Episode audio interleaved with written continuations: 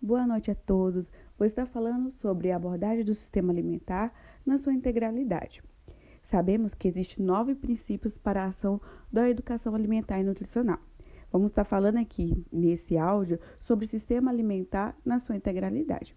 A abordagem do sistema alimentar na sua integralidade compreende-se sistema alimentar como processo que abrange desde o acesso à terra, à água e os meios de produção as formas de processamento, de abastecimento, de comercialização e de distribuição, a escolha e consumo dos alimentos, incluindo as práticas alimentares individuais e coletivas, até a geração e destinação de resíduos.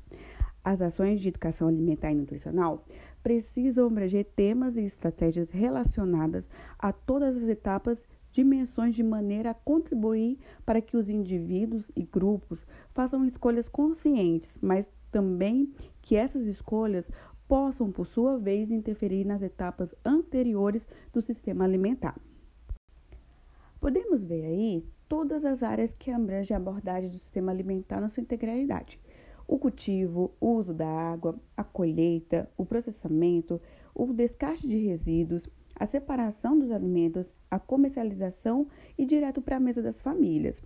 Vamos falar também sobre a, a diferença entre modelo agroalimentar e modelo alimentar sustentável. O modelo agroalimentar de produção, além de colaborar com a situação de insegurança alimentar e nutricional, em especial no campo, tem provocado outras consequências que englobam desde a dificuldade de acesso alimentar até a criação de um contexto de exclusão social, de insustentabilidade ambiental, de prejuízos à cultura e à diversidade da produção e consumo alimentar. No Brasil, este atual modelo de produção agrícola, imposto durante o regime militar e difusão na Revolução Verde, chamado de convencional, foi apoiado por políticas públicas mediante assistência técnica, pesquisa, crédito e isenção fiscal.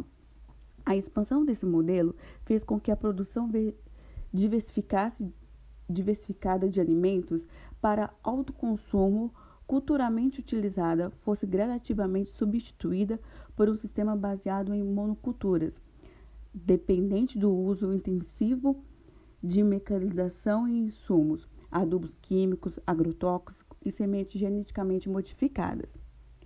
Já a alimentação sustentável relaciona, relaciona igualmente as dimensões sociais, econômicas e ambientais, visando garantir seu equilíbrio. O sistema agrícola e alimentar sustentável abrange uma série de questões, como segurança, acessibilidade, qualidade, geração de emprego e crescimento. Ao mesmo tempo, também deve ser ambientalmente amigável em termos de desaceleração das mudanças climáticas, conservação de biodiversidade e dos recursos naturais. Um exemplo de alimentação sustentável são as hortas urbanas e perurbanas. Se referem basicamente ao plantio de frutas e hortaliças em áreas localizadas nos centros urbanos em sua zona periférica.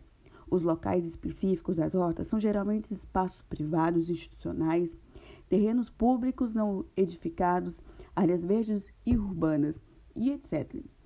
As hortas cultivadas na cidade estão excluídas na forma de produção denominada agricultura urbana e perurbana.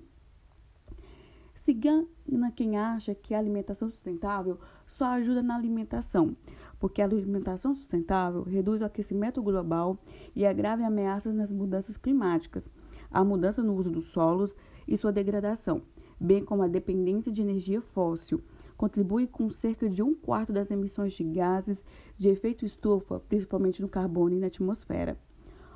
Outra vantagem é a eficiência na redução das perdas do sistema de produção e abastecimento, incluindo no momento da pós-colheita, aproveitando a diminuição do desperdício de comida pelos consumidores. Também o combate ao uso excessivo de embalagens, responsável por grandes impactos ambientais negativos.